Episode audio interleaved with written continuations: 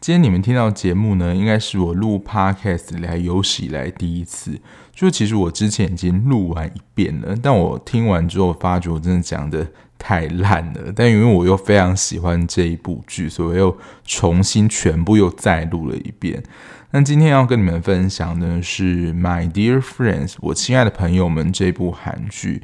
那当初呢，就是看完我们蓝调时光之后，就是又再次被卢边圈粉。但其实这不是我第一次看卢边的作品了。其实，在韩剧里面，卢边的作品真的不算太少，但我也是比较晚接触了。那第一次接触的应该是《没关系是爱情》，当时就对他就是描写情感这一块，我觉得很佩服。那个情感的深度跟冲击，我真的觉得不是一般的编剧能够写出来的。他就是真的会打到你心里，然后让你心里揪一下跟抖一下的这种感觉。那这一部呢，其实我是之前在看 on 档剧的时候，然后 on 档都追完，然后也不想再多追 on 档，就把过去这些经典想要慢慢的补起来。我记得我当时只有看到前两集而已，然后后来妈别闹了，就是接续的播映，然后就发觉说，哇，他的前一两集的桥段其实就跟妈别闹的。有一段人际之间冲突，剧情是蛮像的。然后其实那个人际之间的冲突，剧情上已经是蛮有张力的。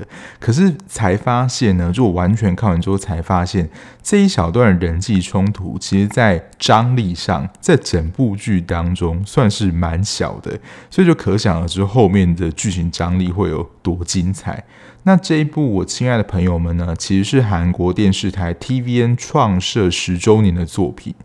在看到海报的时候，其实就会知道说，这应该是韩国电视剧，甚至你可以说影剧以来，就主演群总和年纪加起来最大，应该是能够保持某种记录，很难在短暂时间被超越了。那这一部也被称为老年版的《我们的蓝调时光》。我们蓝调时光应该说它主题性蛮明显的，比如说它都会告诉你说，哦，第一集到第三集是讲谁跟谁的故事，就是有一个主题比较明显，所以你会知道它是群像剧，都是这些人在演嘛。我亲爱的朋友们，就是也都是这一群老人主演在演，不过他就比较不会有，就是告诉你说，哦，这一篇在演谁的故事，它就是一般的故事性的叙述手法来描述这一群。老朋友他们之间的友情关系，还有如何的扶持。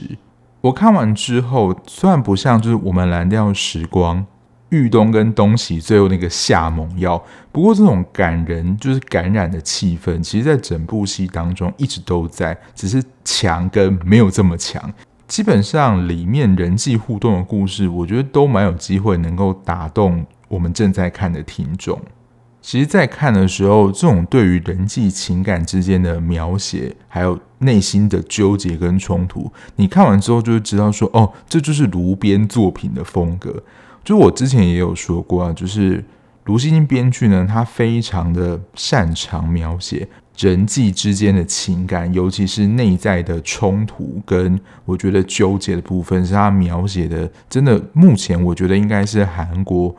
应该在我内心中排名前三的编剧，就像我最新的在 IG 上的那种名片的自我介绍说，其实我在看戏的时候，我非常的会去观察或想要了解说剧中角色的情感，还有他人物刻画的描写有没有中我就是想要看的人物上性格的塑造跟情感上的描写。如果他的角色设定有中的话，我觉得我比较能够带入跟投入在那个角色的遭遇里面。不过，其实一开始在看的时候，都想说描写母子、母女、父子、父女，反正各种亲子关系的戏剧，韩剧其实不拘于韩剧啊，就各种戏剧那么多，到底还能够变化成怎么样？因为其实都是相同的关系嘛。可是我真的觉得非常佩服路边。即使是描写父子、父女，就是可能是同样关系，也会因为不同的事件、不同的演员，然后带出来的张力，你都会觉得说：“哦，天哪，描写真的太好了！”我觉得在看到某些片段的时候，真的会蛮惹人鼻酸的。虽然说我自己目前的节目啊，都说就是已经节目播毕了，那请大家去看过，然后也会有些爆雷的讨论。不过这一部我亲爱的朋友们呢，我真的非常推荐大家可以亲自的去看一遍，因为之前大家不会分享说人生必看的戏剧或电影，或是人生一片清单，就会列出自己的 list 嘛。那我觉得这一部可以把它加入我的必看的韩剧之一。其实我觉得更胜就是我们的蓝调时光，因为它最主要是描写就是老年之后的心境，所以相对来说，我觉得是更成熟的。而且除了关系之外，我觉得。最后面有提到他对人生体悟的感觉是怎么样？我觉得那个真是真实到我会觉得说，能够写出这样的台词，到底经历了一些什么？所以鉴于这样的分享呢，某一些真的很精彩的部分，我希望大家可以亲自去体会，所以我就会稍微的保留一些。虽然我本来有写啦，可是想想说，还是真的非常推荐大家可以亲自去看这部作品。这一部目前应该在 N 台还在，然后我之前看到 D 家好像也有引进了，所以这部片子应该近期内都还是可以找得到的。那我简单的介绍一下这一部我亲爱朋友们的剧情，就是一群老年朋友们的友谊人生故事。他们的主角在剧中的设定差不多也都是六七十岁。那主角之一的女儿呢，她叫做朴苑，她是一个作家。那她其实就是本身也在做的一件事情，就是她剧内也在做的事情，就是写下她的妈妈们跟朋友之间的友谊之间的故事。听起来很平凡，可是卢边的作品就是它都是描写就是日常生活之间的故事。你可是你看完之后，你越觉得非常的有感跟体悟。可是那个。他描绘出来感觉，你又不会觉得说是非常刻意跟很为了编剧而写。其实你越觉得说生活当中我们所碰到的事情，好像也就是这样。虽然有一些的确，我觉得不一定是平常人会惊艳到的。像这一部里面的剧情，我觉得它的张力是大的，可是我觉得一般人不一定会去经历。可是你看到的时候，你都还是会觉得被整体的剧本还有演员的表现所震慑到。好，我讲那么多呢。当年这一部呢，在第五十三届白想，白想其实就有点像是韩国的金钟奖，大家可以这样，是一个非常大的奖项。他在第五十三届白想得到了电视剧作品跟编剧。如果以台湾金钟来讲，有点像是当年的最佳戏剧。我真的觉得这个真的是非常厉害的，所以真的得奖还是有它的道理在。而且我之前有说嘛，我自己的听众的年龄层可能也就是稍微长一点，可能超过三十岁的比较多，所以我觉得在看这一部的时候，心里会有蛮多的感触的。在我们现在看的韩剧里面的主角，可能在演现在韩剧里面都是演爸爸妈妈或是爷爷奶奶辈的角色，然后都是配角。可是在这一部呢，他们都是成为一线的主角。这一部其实也真的是集合了，就是你看那些。比较年长演员，真是大牌跟演技演员的一部戏。像长者群啊，就是有金惠子、高斗星，还有尹汝贞，还有其他资深演员，像是里面金惠子最好的朋友，记得是在《如蝶翩翩》里面演那个。沈德初的太太，原本以为想说这是哪里来的大神长者演员，但他这一部里面其实扮演的蛮重要的角色，就会看到说，其实一般他们在演配角跟演主角的时候，整个表现力是很不一样的。他们绝对是有演主角的实力，他们不只是配角而已。那我自己在看的时候是发觉一个蛮有趣的现象啦，除了上述提到这些大牌的长者演员里面，我不晓得这是炉边御用的演员吗？其实最近看他这几部，甚至连三部里面都有的特别出演演员，但他们在这一部里面，我不觉得是。特别出演的程度，他们也是几乎是配角了，就是赵寅成还有李光洙，他们两个戏份其实非常的多。赵寅成在这部里面是扮演朴苑的男朋友，那李光洙呢是演金惠子的小孩，他们已经是配角程度的戏份了，绝对不是特别出演。我觉得陈东义在里面。还比较可以算是特别出演，因为他出现镜头的确也没这么多。可是你也会记住说，哦，他的确有演这部戏，不是那种你后来想说，诶，他有演这部戏吗的人物。然后我觉得在看的时候，其实里面的关系是蛮清楚的，但他在整部戏，你不会觉得说这部戏有空拍，因为每一个故事或每一个段落结束之后，就他又会补上新的故事或是剧情去。让整个故事能够继续说下去。那如果你没有看过卢锡金编剧的戏呢，我不敢保证说他每一部戏剧都是这个风格，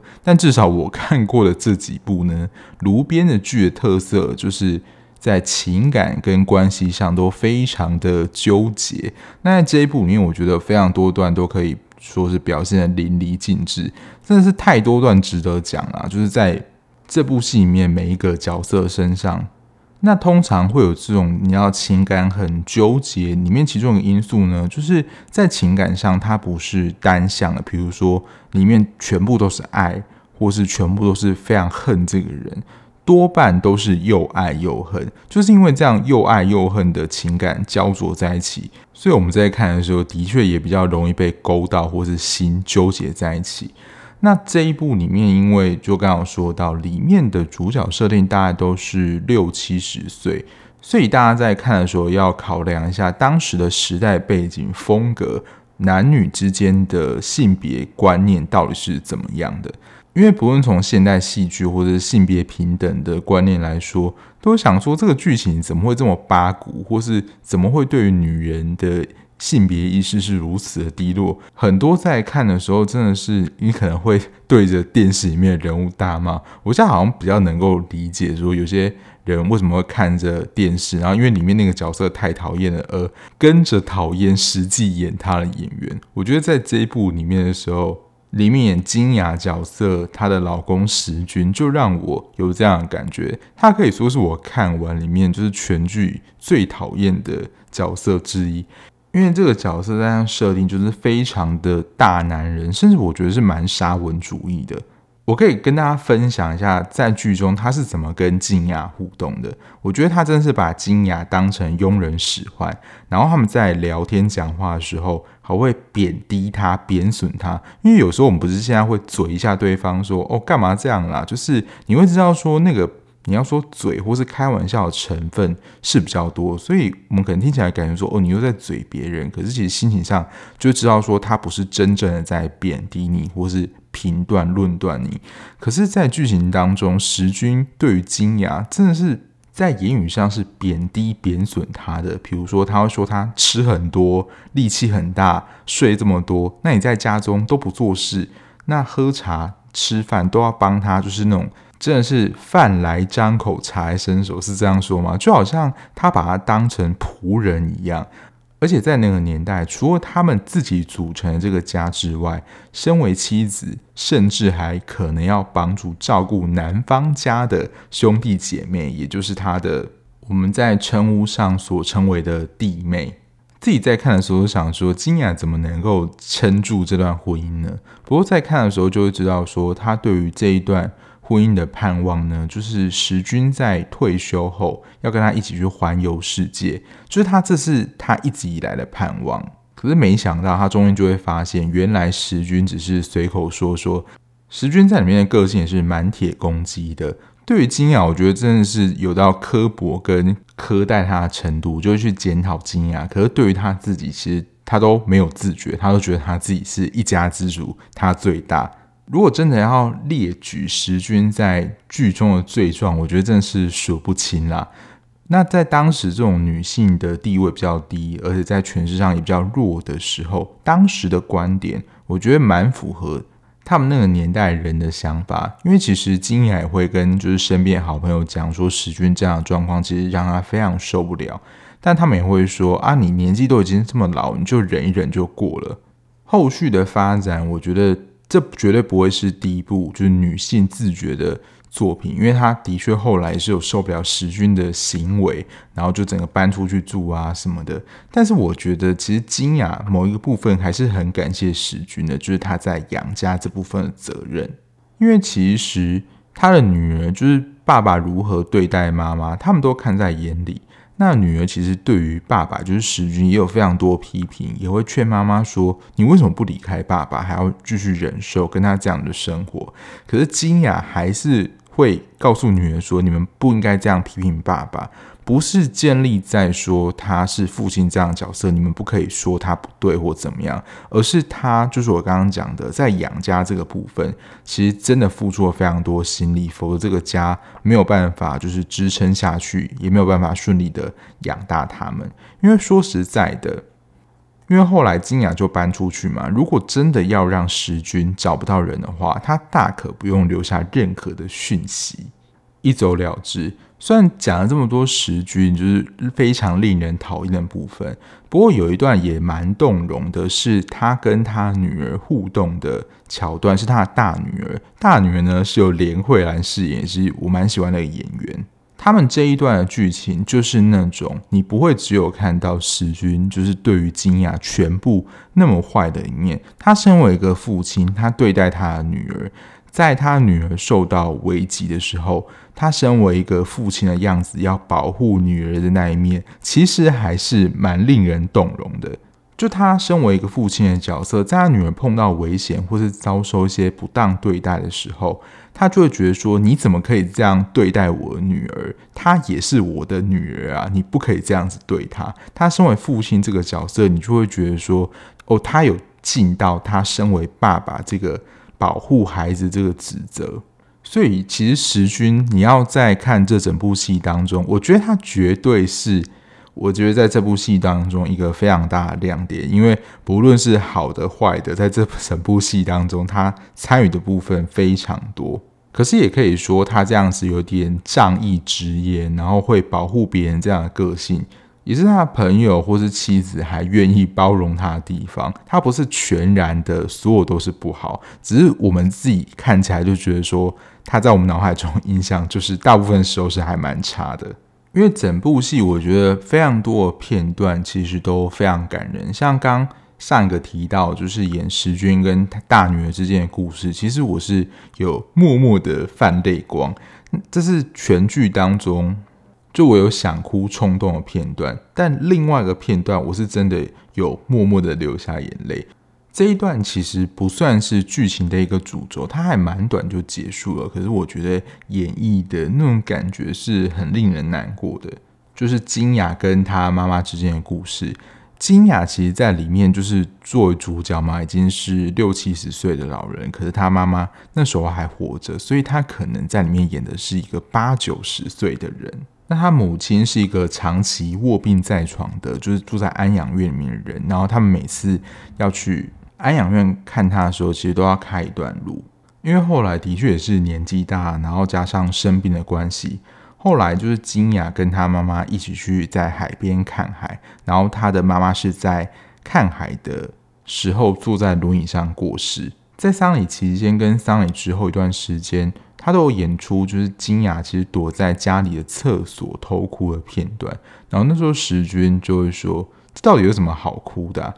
在看的时候就会感觉到，就是金雅对于想念过世母亲的心疼。因为后期他的确就是很长一段时间躺在安养院的床上，其实什么都没有办法做。那金雅也说，他不想要像他母亲的人生一样重蹈覆辙，就一直躺在床上。看到这边我就有一种感觉了，就是一种感触，就是有时候当祖父母，就我们爷爷奶奶过世的时候，当我们很小的时候，就是小孩会童言童语的表示说：“哦，原来爸爸也有爸爸，然后妈妈也有妈妈。”就是我们的妈妈正在失去她妈妈的过程。即使在剧中，金雅已经是六七十岁的，我们可以说是长者了，在她失去她唯一的妈妈的时候，她也是会感到难过的。这个失去至亲的悲伤不会随着年纪而有所减损，虽然就是年纪大了，生离死别的场合，在心境上，因为可能看的也比较多，所以比较适应跟习惯。可是这种失去至亲的痛，我觉得不论到什么时候岁数，都还是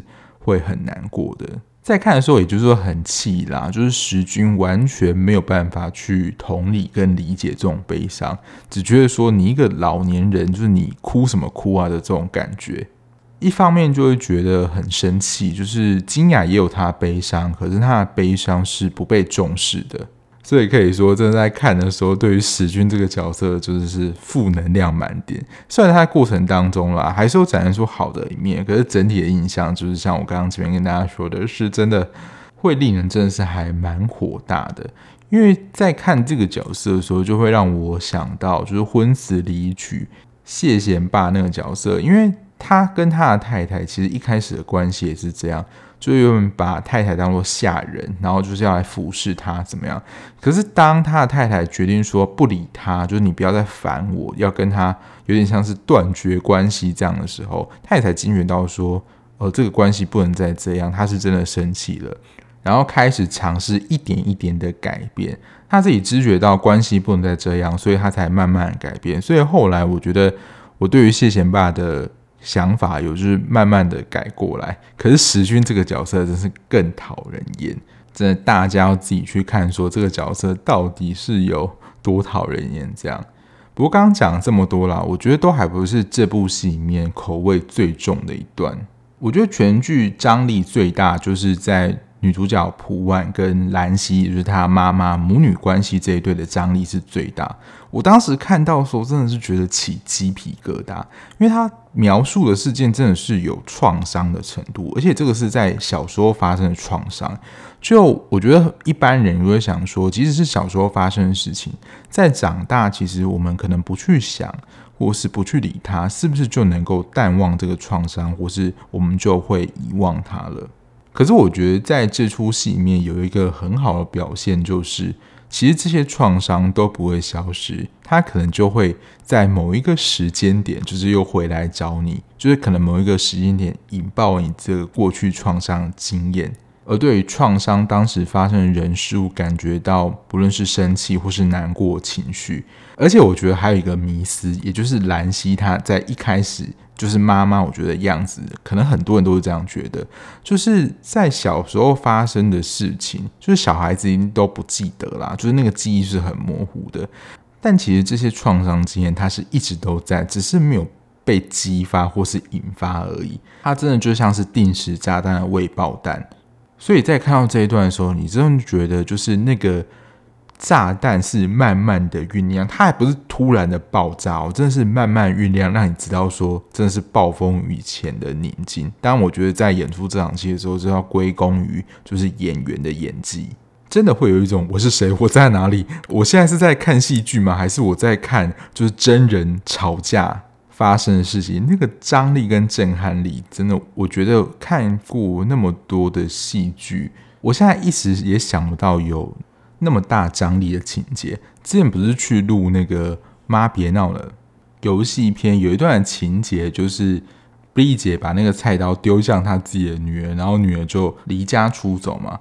这看起来也是很严重，不过这比较像是外显生气，就是没有办法控制自己的。情绪所做出的一个攻击行为，他可能是无意的。可是，在小婉跟兰溪他们所发生这件事情，你真的是会觉得，就是会替他们捏一把冷汗。那小婉会有这样情绪张力，我觉得也是不难想象。这一段真的很精彩啊，我觉得是全剧的高潮。但因为也是全剧的高潮了，所以在以不爆雷的姿态下，希望大家可以亲自去看这部戏。真就是安利大家，可以自己去看这部戏。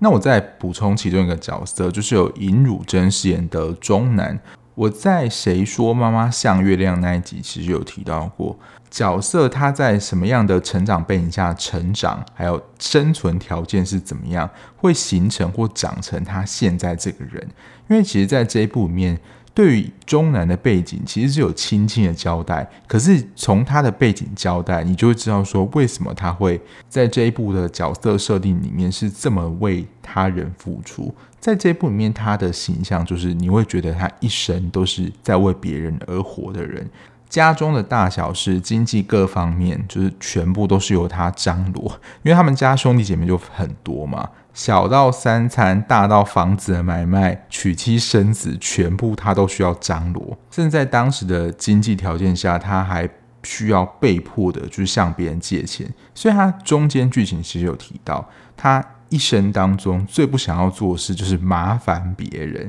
因为他就在那个时候体现到，就是麻烦别人是一件后患无穷的事情，而且也对他的不论是自尊或是当时的情况，其实有蛮大的冲击的人。所以在这部戏里面，你会觉得说，中南这个角色，他在很多的时候其实很坚强，可是，在感情上。其实是相对的，或者说比较单纯。大家如果看的时候，可以关注一下，说中南这个角色他在感情线上是怎么发展的，跟他在处理家庭或是一些财产、金钱往来那种干练感是完全不一样的。除了个别角色议题的塑造，就是每一个角色人物非常鲜明之外，那因为这一部的主角群就是老人嘛，然后他们就描述老年这个时期，所以其实也会有一些老年共通的议题，在这部戏里面其实是有蛮多的讨论跟呈现的。第一个呢，我们想到就是年老了，就是身体也不太像过去那样的硬朗。然后很多疾病可能就会上升，所以在这部里面其实有提到癌症这件事情，不论是因为身体的免疫下降，还是老年了，就是会对于疾病的某些好发，而让我们自己或者身边的朋友就是得到了癌症，就是生病嘛。然后我觉得在这部戏里面，就是特别的去聚焦是。自己的生病，而且尤其是那些原本对于自己觉得身体非常硬朗，怎么样都不会生病，就完全这件事情跟我无关，找不上我的人，那种突然生病、接触到死亡的恐惧，知觉到说原来死亡离自己这么近，而且我觉得蛮有趣的是，这种恐惧啊，不是只有发生在一个人身上，就是朋友身边或是亲人，就是接连的生病，然后原本第一个生病的人呢，还可以跟。后来生病人那个分享就是抗癌生病的过程，我觉得很日常，但是也相对激烈。就是一开始那个生病人会向后面人你要说鼓励或是打气说，其实一开始知道自己生病，这些害怕都是正常的。但是这个生病化疗过程绝对是痛苦不轻松的，自己也需要一些心理准备。就他在这些描写，你都会觉得他是很日常。然后也很真实的，不会因为说他是戏剧而有夸大效果说，说哦就没事啊，或者有主角威能说哦癌症化疗没什么，可以很轻松的带过。如果对于这种讲求写实的戏剧，可是你在这些细节的描述上又太过于你要说正向或是乐观的话，就好像会显得就是失去它的真实性。不过这些情形在炉边的剧面，我看到目前都是没有发生的。除了刚刚提到生病，癌症是在老年这个时期，我觉得蛮常碰到的问题。那因为年纪的衰老或生病的关系，就整体功能的下降，还有一个在心理上会，我觉得有蛮大影响，就是我们自己的价值感。我觉得在老人身上会蛮常出现一个状态，说因为自己年老啦，不像过去那么有生产力，所以会找不到自己的价值。还有一个状态就是很害怕麻烦到别人，就觉得自己没有价值。对于自己的子女来说，就好像是拖油瓶一样。老年人的确比较会有这个心态，可是我觉得其实真实的状况是。如果双方在情感上是还蛮亲近的话，其实彼此是关心相爱，可是却又害怕到麻烦别人，但是又没有办法说出来，因为这比较不像是，比如说我们在平辈的关系里面就可以说，哦，你有什么不爽，或是你有想要什么，你就可以大声说出来嘛。这个也是我觉得编剧他在描写这种有一些权威上关系的时候，某一些话其实是不太好那么说出来的这种。难言之隐，你就会感觉到这个剧情非常的纠结，跟觉得令人觉得蛮心疼的。那总共其实跟一般的韩剧一样，大概是十六集左右。可是因为它不论是就刚刚提到的生病啊这种共同主题，还有每一个角色之间的人生个人故事之外。整部戏的支度是非常饱满的，不会让你觉得有空拍，或是你会觉得说，哎，现在到底是演到哪里，是什么状况了？它整体的连贯性，我觉得是非常足够的。即使是一些蛮小的角色，也都会让你觉得蛮有印象。虽然它可能出现的场合不多，可是它出现的时候，可能做的一些事情都是蛮令人可能会令你生气的。在整部戏的铺排，我也不会觉得有一种头重脚轻。都有一个蛮完整的收尾。那我自己在看完，不论是我的蓝调时光，或是我亲爱的朋友们，甚至是比较早期的没关系的爱情，其实路边在戏剧上的主题，蛮多传达是人际关系或是各种关系上的和解。在这种关系或者我们所谓看到人生剧里面，就是生命会有跌跌撞撞，甚至有时候摔得很惨。这些回忆可能在想的时候也没有这么好。不过在我们的蓝调时光里面，如果有看过人，大家还记得，就是大家最后回到那个村子，一起去参加运动会，想要把大家集结起来，就是大家在一起那种感觉，感觉比较有在营造出一个正向的 ending。我在我们蓝调时光那集好像有说过，因为真的前面那一趴真的令人太沉重了，所以最后收尾就是要有一个大家团聚，然后生命是很美好的这种比较正向的结尾。但是我就是要再一次的，就是请大家去看，就是推坑这一部，这一部的结尾，我是真的觉得很神，就是我觉得我更喜欢它的结尾。那我这边就是要爆下雷了，因为这一段我真的觉得我非常喜欢。不过就是你听完这一段，我觉得也会更加的推坑，就是你去看这一部。如果很介意的人呢，到这边就可以先关掉了，就是可以赶快先去看这一部。那如果你不介意的话，就可以听下去，因为他们最后是在沙滩上嘛。然后小婉就访问奶奶，也就是金英玉饰演这个角色，就是又比里面的主角又大一个层级。他在里面这一部戏份，我觉得也算蛮多的。那他最后就是问奶奶说，他觉得人生这件事怎么样？那金英玉就回答一个，我觉得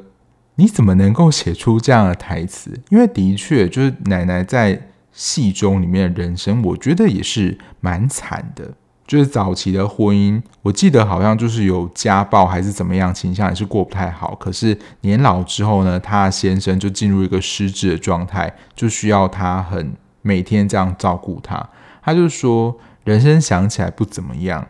因为真的不怎么样啊，他是那种非常表达出那种真诚，就人生没有这么好啦，就真的不怎么样啊，就是我真的是在讲实话这种感觉。而他又说，但还是有一些令人开心的事情。你会觉得说，在一个九十几岁人身上讲出这种话，你就会觉得，嗯，好像人生就真的是这么一回事。你不会觉得这好像是很矫情的一种说法。我觉得这个结尾真的是还蛮神的。除了和解这个主题之外，我觉得最近蛮多的韩剧也都有在讨论这个主题，就是解放这个主题。不论是关系中的解放，或是过去在华人的社会里面，这种集体主义，就是大家家族之间的关系，有时候太靠近就会变成相爱相杀。然后在集体主义之下，大家都比较强调家族嘛，比较不会强调个人。然后这种精神有时候就变成说牺牲小我完成大我。然后为了家庭的和谐啊，不要被破坏，所以可能有一些苦或是荣辱就自己吞了下来，或是自己碰到一些委屈的时候只能忍耐或是压抑自我。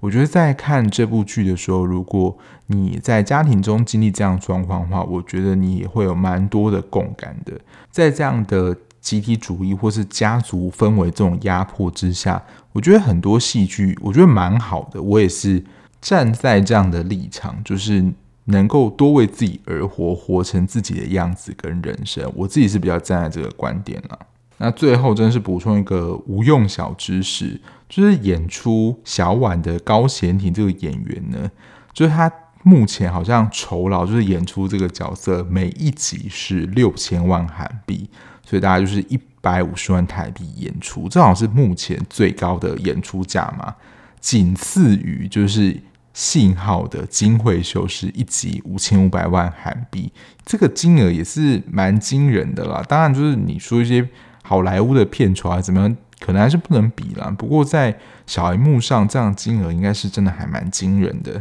啊！这就是一个简单的无用小知识，我在查资料的时候看到的。不过因为我是二零二二，就是今年才看这部戏嘛，那它是二零一六年作品，当时他们这些演员其实就已经是六十几岁，然后现在可能都已经七十岁了，包括金英玉现在也都是八十六、八十七了。在看的时候，真的会有一种感触，就是说，希望他们也能够活得好好的。因为其实经过了这几年之后，就是岁数的增长，身体可能也会有一些变化什么的。也希望就是这些演员能够好好的持续就是在演艺圈当中发光发热。最后怎么做一个这么正向结尾？但真的啊，这部我非常的推荐。如果你是喜欢卢西金编剧的作品，或是我们蓝调时光这样的一个氛围的话，这一部真的不会让你失望。因为最近的剧，我觉得也是有那种描写关系、感人类型的作品，可是那种情感的浓烈。跟最近的剧比较的话，我觉得最近没有这种作品，所以如果你是喜欢就这类作品的话，我觉得可以先回去看这一部，因为最近好像没有让我觉得有这么令人感动的作品，就是也想把这一部就推荐给大家。好，那今天的节目就到这边，感谢大家收听。那如果你喜欢这样聊剧的 Podcast 节目的话，不论你是用任何平台收听，按下订阅键就能够比较快收到节目上架通知哦。那如果你想要了解我一些及时的追剧讯息或者一些碎嘴的小资讯的话，在资讯栏的地方有我的 IG，就欢迎追踪，或是你要跟我私讯聊剧或是一些推荐剧的讯息的话，也非常欢迎哦。那我们就下一节目再见啦，拜拜。